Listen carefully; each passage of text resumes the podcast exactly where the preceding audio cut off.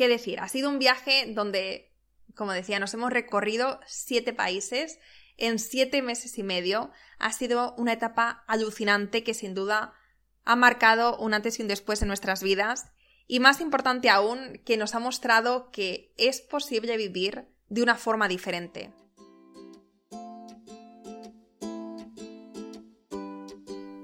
Hola, soy Laura Orzaiz y me encanta hablar de marketing, redes sociales, mindset y todo lo que hay detrás del fascinante mundo del emprendimiento. Me defino como una friki de los negocios, introvertida confesa y amante del buen café. Después de cuatro años de altibajos materializando mis ideas, me decidí a crear Yo Emprendedora, un espacio de inspiración, formación y empoderamiento femenino para salir de nuestras cuevas, aprender de las mejores y hacer mucha piña entre nosotras. Piensa en este podcast como tu ratito semanal para desconectar del día a día y reconectar contigo, tu negocio y tu misión. Y si quieres más, entra en yoemprendedora.es. Ahí encontrarás toda la información para apuntarte al club online y los coffee que mando todos los viernes. Sube el volumen que empezamos. Bueno, pues ya está. Se terminó. Se terminó esta etapa tan maravillosa. Hace dos semanas que volvimos de nuestro viaje de más de siete meses por Latinoamérica, donde hemos visitado Ecuador, Colombia, Nicaragua, El Salvador, Guatemala y Brasil, y en los que hemos vivido experiencias alucinantes. Aunque, bueno, también hemos tenido momentos difíciles y retos personales.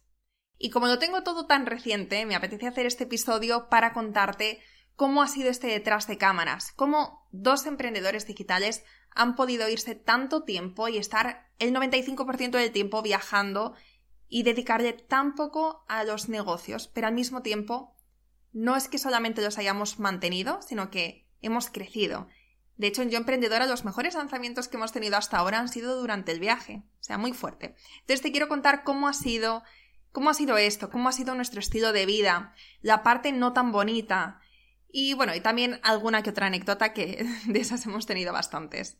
Si te soy sincera, este es un episodio que hago mucho para mí, para así el día de mañana poder recordar y revivir con tanta nitidez esta etapa tan bonita y tan aventurera de mi vida.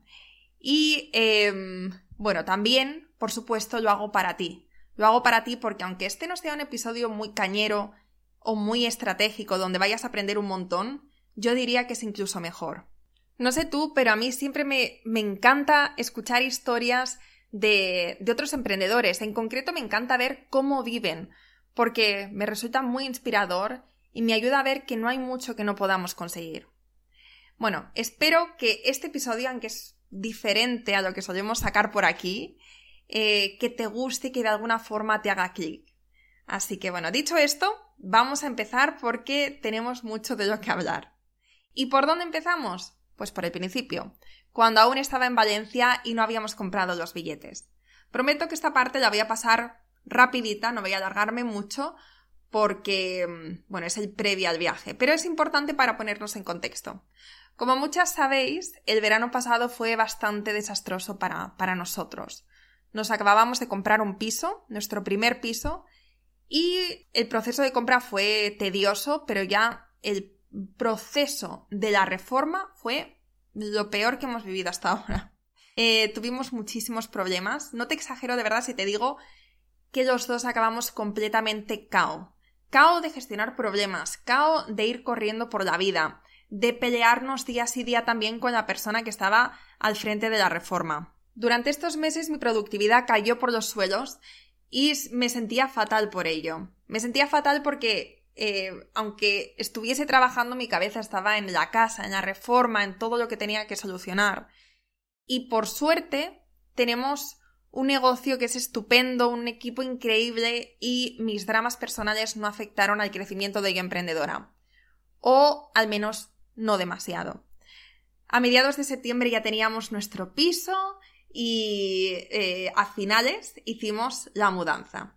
No te imaginas la ilusión tan grande de tener por fin nuestro primer hogar juntos después de tantos años de alquiler.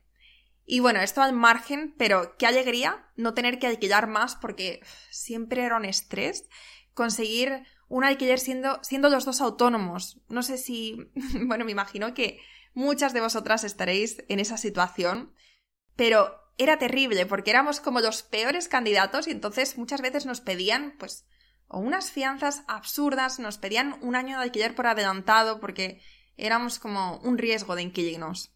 Eso sin duda no lo voy a echar de menos. Y bueno, pues eh, a las pocas semanas de, de, hacer la mudanza, cogimos nuestro primer billete de avión rumbo Bogotá. A mucha gente le sorprende que nos fuéramos nada más mudarnos, prácticamente, pero para nosotros fue el momento. Llevábamos meses hablando de hacer un viaje grande y en cuanto las aguas se calmaron un poquito, nos lanzamos a la aventura, sin pensárnoslo y sin planear absolutamente nada. Además estábamos tan, eh, tan cansados, se nos había quedado tan mal cuerpo, o sea, yo estaba traumatizada del proceso de la reforma, que literalmente necesitábamos un borrón y cuenta nueva. Y qué mejor manera de hacerlo que, que esta. Eso sí, fue muy importante para no irnos con demasiada carga de trabajo el hacer mucho, como muchos meses de, de, trabajo por adelantado. En concreto hicimos tres meses de trabajo por adelantado y lo hicimos en tres semanas. De esto ya os hablé en el episodio de hace unos meses, eh, que si aún no lo has escuchado te lo recomiendo porque sé que te va a gustar. Creo que se llama algo así como haz tres meses de trabajo en tres semanas. Y bueno, gracias a esta maratón de trabajo nos fuimos tranquilos y con ganas de, disfrutar de esta aventura. Ahora me hace mucha gracia recordar que estuvimos hasta el día de antes prácticamente cerrando cosas de trabajo y dejamos la planificación hasta el último minuto. Eh, desde pues, comprar zapatillas, la ropa, el seguro del viaje que lo compramos el mismo día, reservar el, primer alojamiento. Bueno, si te soy sincera, eh, así ha sido desde entonces. Empezamos eh, así el viaje y lo hemos terminado así, haciéndolo todo en el último minuto.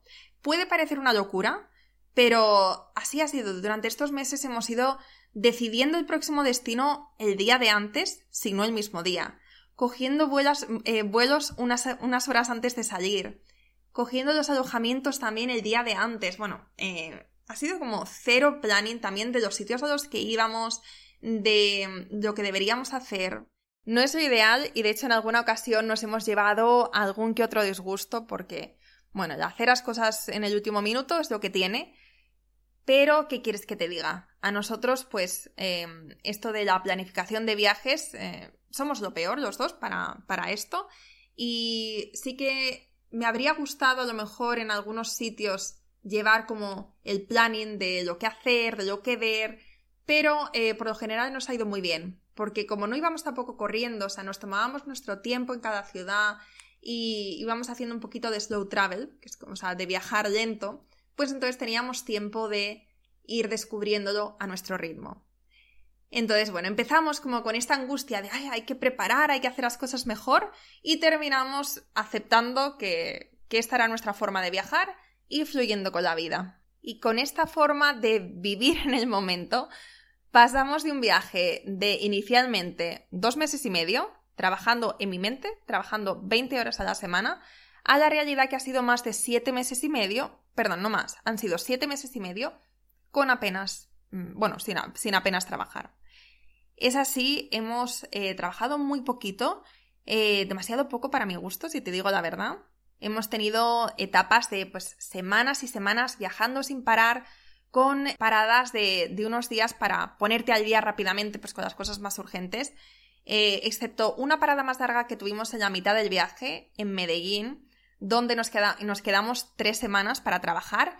Te juro que eso me dio la vida, lo disfruté muchísimo. Y también al final, en Río de Janeiro, tuvimos tres semanas donde simplemente estábamos eh, viviendo en la ciudad, disfrutando de, un estilo de vida mucho más tranquilo, trabajando unas horas, disfrutando también del turismo, pero ¿sabes? Con un mayor equilibrio.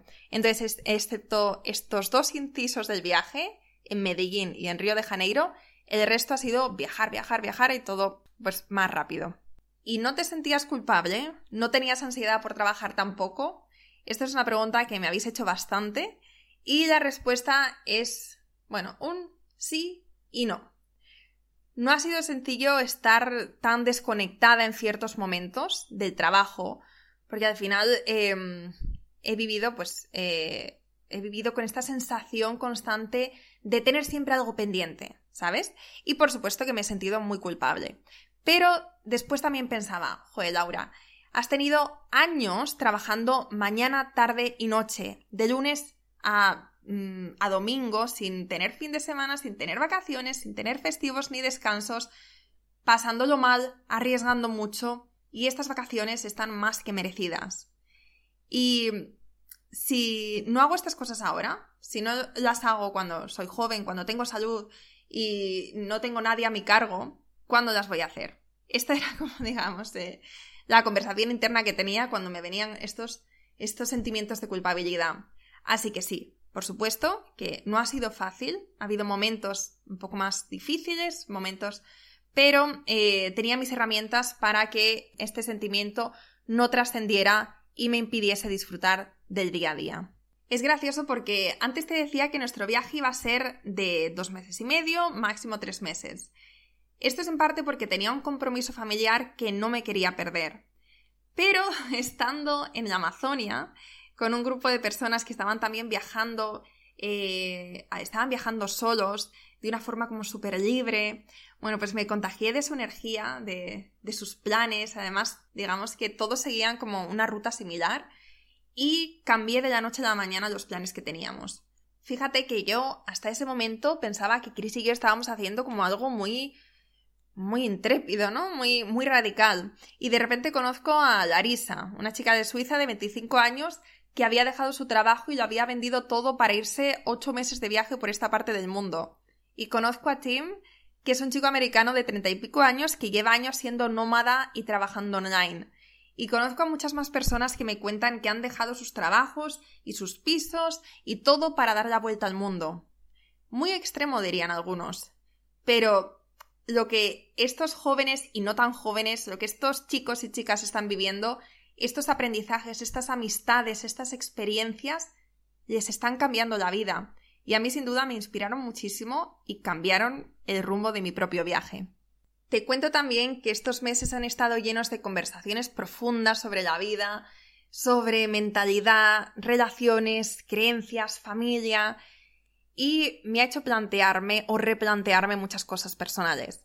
No he hecho un ritual de ayahuasca, pero sí que he estado en lugares mágicos que han sacado a la superficie estas heridas que llevamos años intentando no mirar.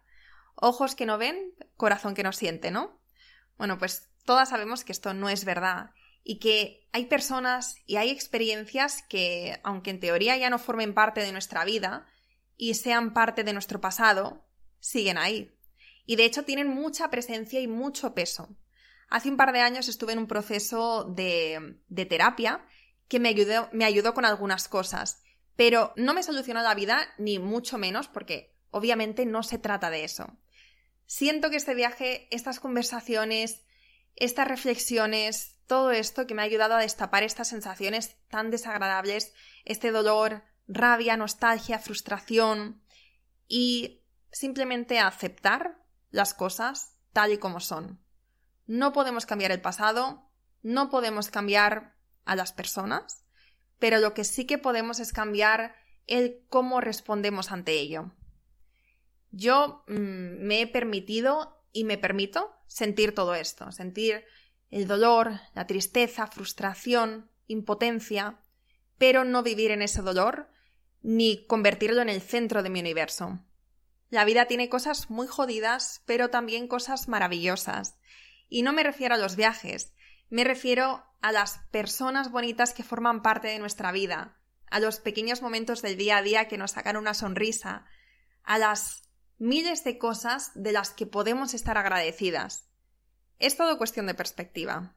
Otra cosa de la que te quiero hablar y que me ha sorprendido gratamente es de la percepción tan equivocada que tenemos de algunas partes del mundo. Antes de viajar, antes de viajar por aquí, por esta, por esta parte del mundo, era de las que decía que Latinoamérica no me llamaba demasiado, o que, uy, qué peligroso, tal. Y de hecho me costó mucho tomar la decisión de, de venir porque tenía miedo.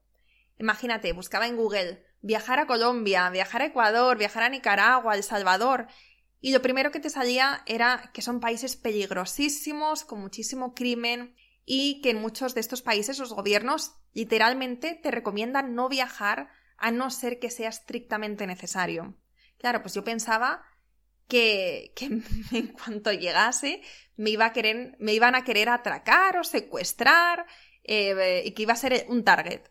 Pero no, nada más lejos de la realidad. De verdad que yo soy una persona muy cauta, pero en estos países me he sentido segura, me he sentido muy segura. Y no solo yo, sino que con todos los viajeros con los que me he encontrado y estas conversaciones que hemos tenido, todos hemos dicho lo mismo.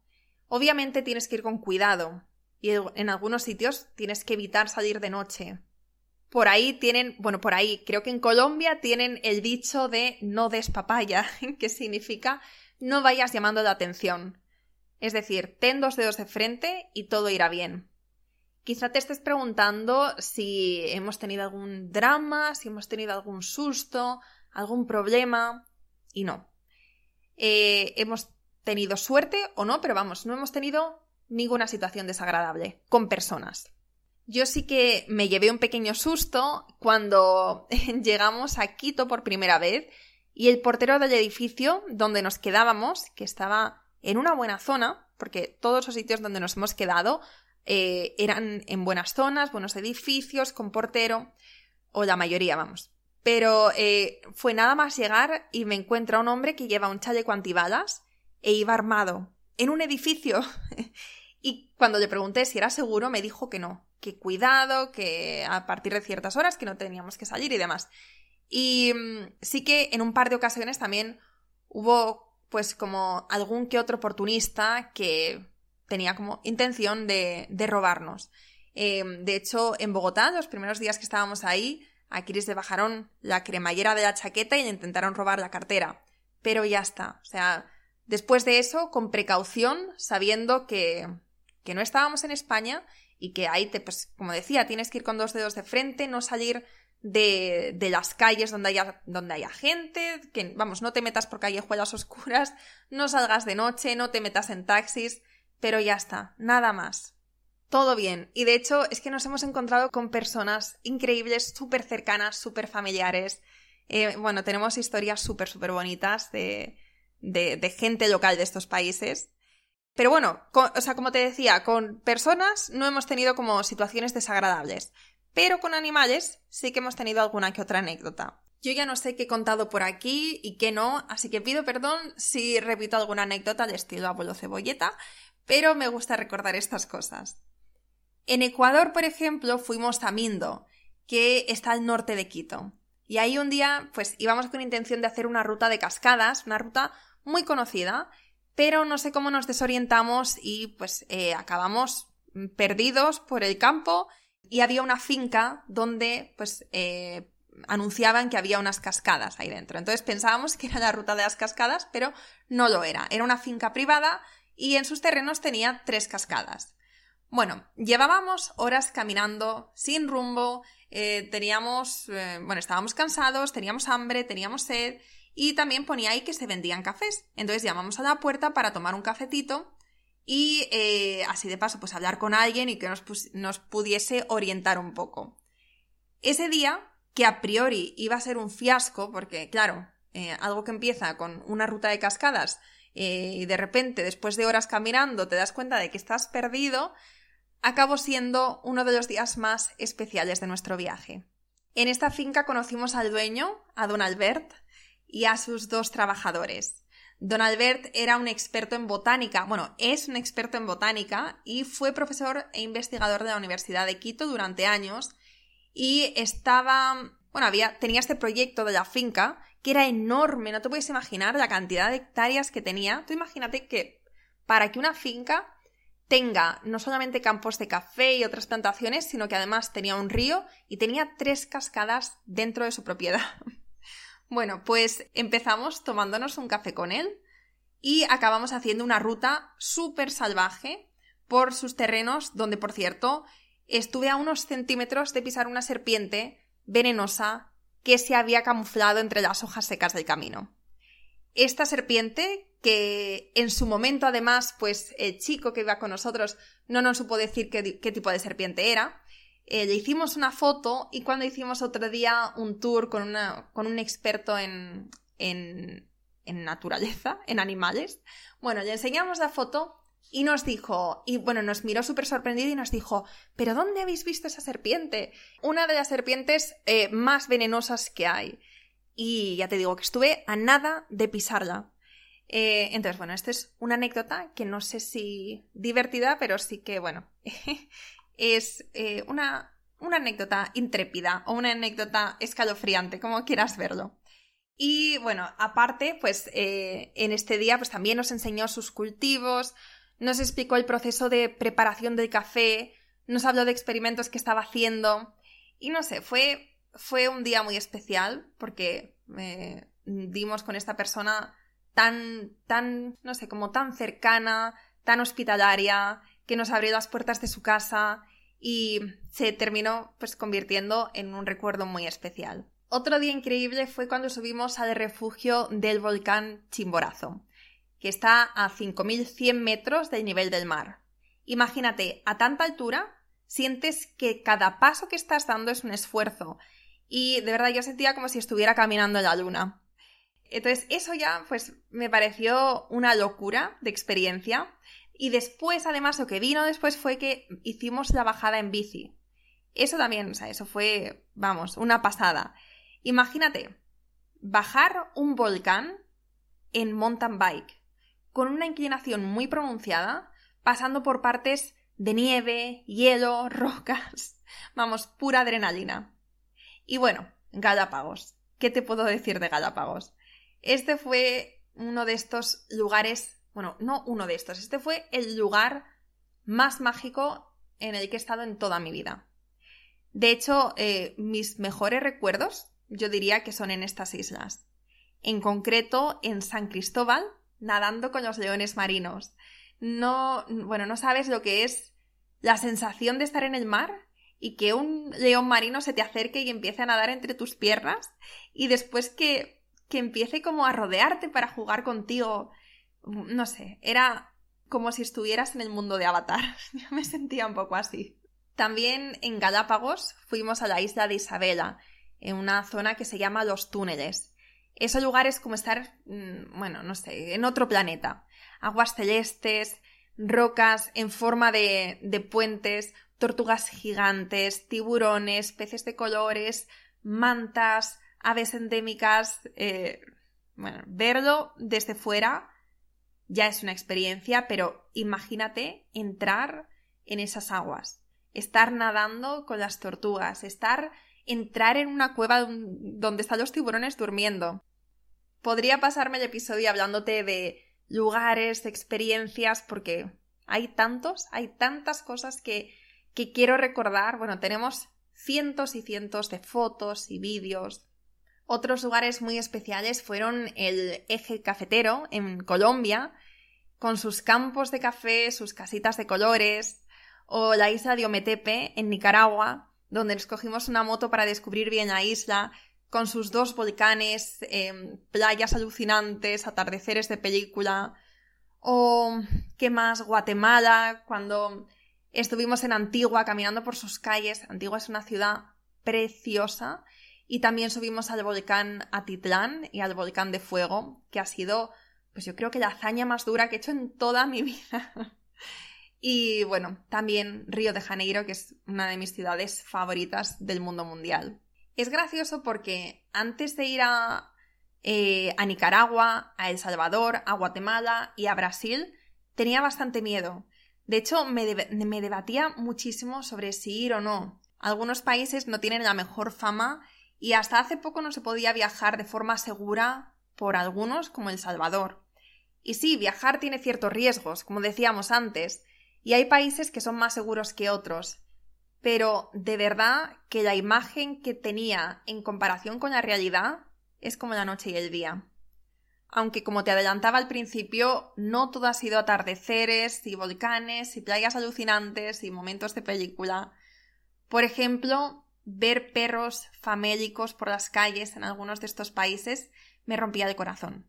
Y sobre todo ver cómo la gente, había gente, mejor dicho, que ignoraba a estos pobres animales que estaban moribundos y seguían con su vida, seguían con sus comidas y no compartían y no les daban un hogar y no les... no sé, a mí eso es algo que no llegaba a entender. Esto ha sido, para mí esto ha sido lo más duro de todo el viaje.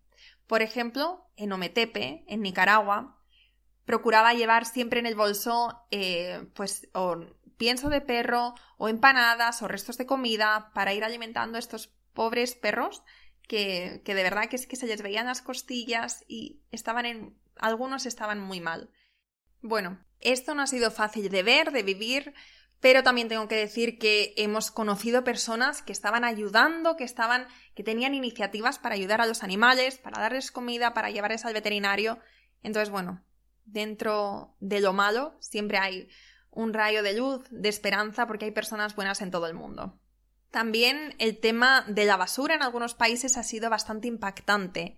Playas llenas de plástico, locales tirando, tirando toda su basura eh, al suelo sin ninguna opción de reciclaje.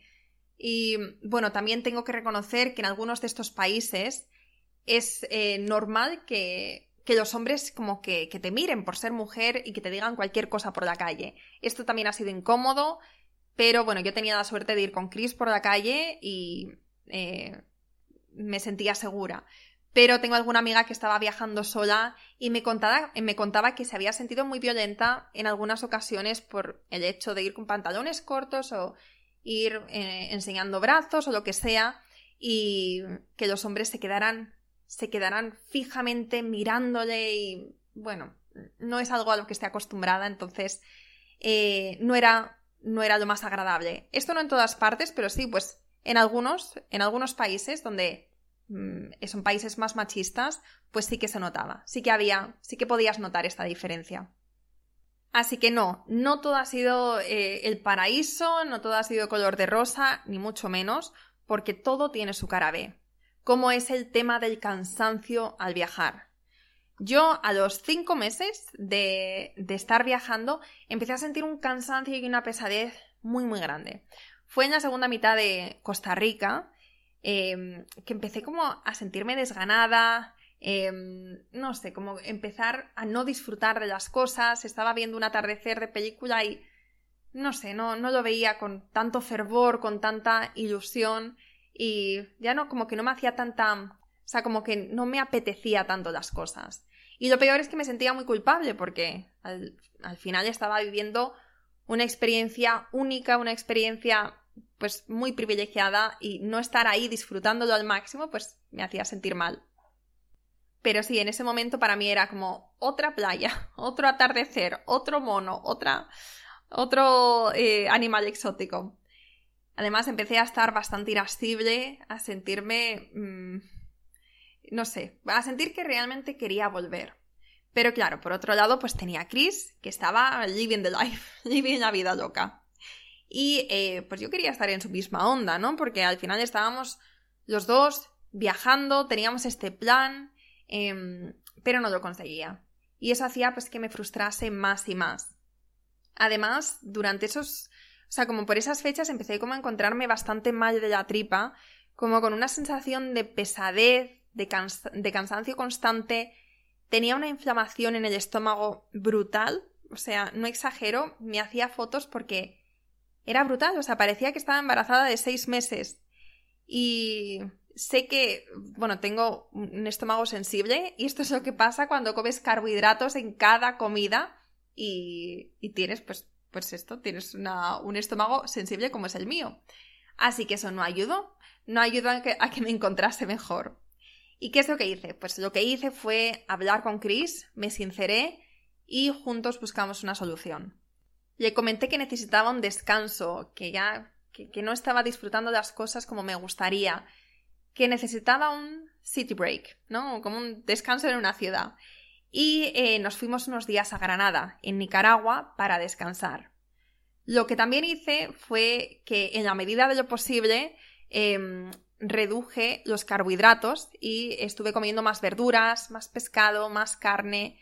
Y a las dos semanas de, estar comiendo de esta manera, sentí como que mi cuerpo, o sea, sentí como que volvía a mí, que la inflamación se, se había reducido muchísimo y que volvía a tener energía, volvía, pues, no sé, como que todo volvía a funcionar correctamente.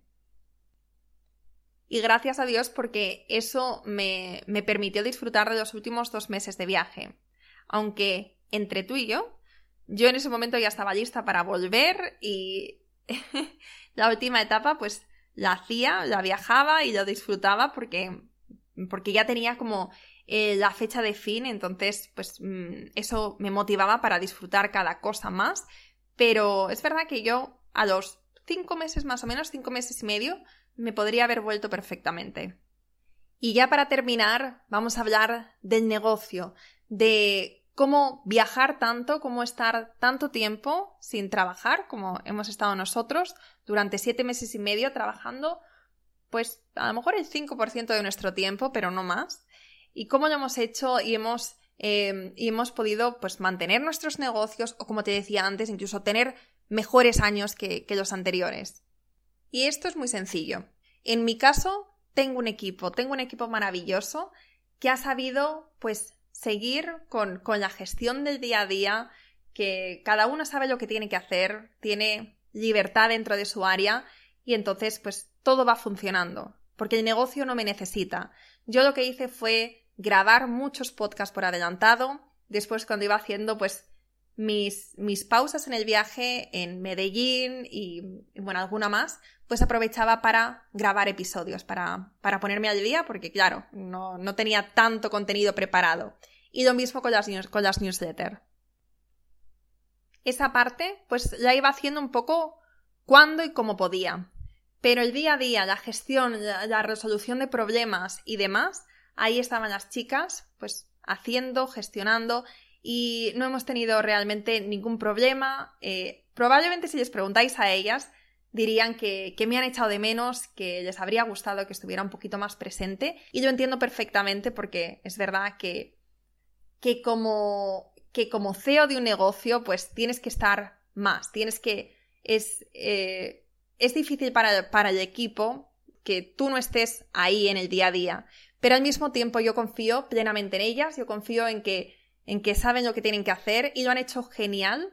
Y estoy de verdad muy agradecida de, de, que, han, de que, hayan cuidado tanto el negocio, el negocio durante estos meses en los que, bueno, yo he estado un poquito más ausente. Y también cómo hemos estado organizando los lanzamientos. Pues ahí sí que estaba yo. Eh, intentaba organizarlo también con un poquito de antelación cuando hacíamos estas pausas. Estas pausas eran estratégicas porque sabía que se venía un lanzamiento, que se venía algo y que necesitaba pues eh, unas semanas de más foco y de más trabajo. Entonces lo hacía así, preparaba las cosas con antelación, lo programaba, programaba los emails, preparaba la estrategia y estaba todo pues en su lugar preparado para que durante la semana de lanzamiento que no tuviera que hacer demasiado.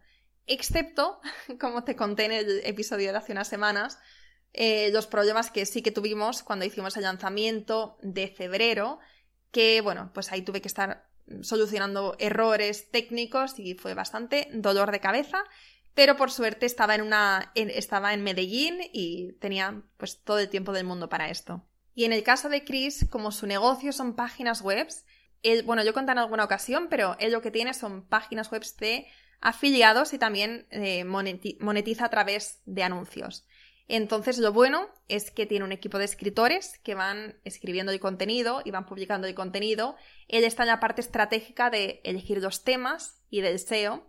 Y si dejase de publicar, pues digamos que, él sigue em, teniendo ingresos. O sea, eh, el contenido que publica ahora es para los siguientes meses o para el próximo año, ¿no? Porque necesita tiempo para conseguir rankings y bueno, todas estas cosas pero lo que ya tiene le da unos ingresos de forma, pues, pasiva, por así decirlo, ¿no? Pasiva no es nada porque sí que ha tenido que poner trabajo, dinero, inversión, ¿no? Pero, pero lo que tiene ahora ya le da unos ingresos recurrentes.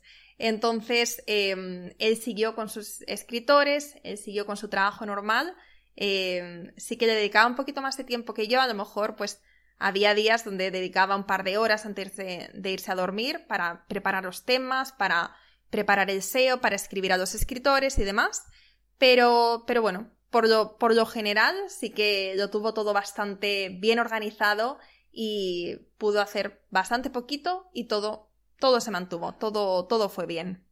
Y creo que no me dejo nada en el tintero. Este, eh, podríamos decir que es el resumen muy resumen de estos siete meses y medio viajando y trabajando. y bueno, qué decir, ha sido un viaje donde, como decía, nos hemos recorrido siete países en siete meses y medio. Ha sido una etapa alucinante que sin duda ha marcado un antes y un después en nuestras vidas y más importante aún, que nos ha mostrado que es posible vivir de una forma diferente. Desde aquí te animo a perseguir tus sueños y a vivir una vida llena de momentos memorables.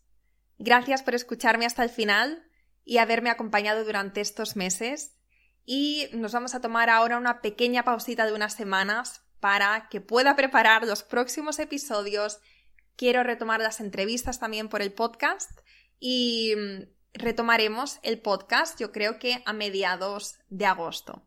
De todos modos os voy avisando por Instagram, por la newsletter y dentro de muy poquito seguimos por aquí. Mil gracias, que disfrutes del verano, que disfrutes de las vacaciones y seguimos dentro de muy poco. Hasta pronto. Espero que te haya gustado este episodio y si es así, me encantaría que dejaras una reseña en iTunes, en Evox o en la plataforma que escuches tus podcasts. Esta es la mejor manera que tienes de apoyar el podcast y su continuidad. Muchísimas gracias por quedarte hasta el final y seguimos la próxima semana.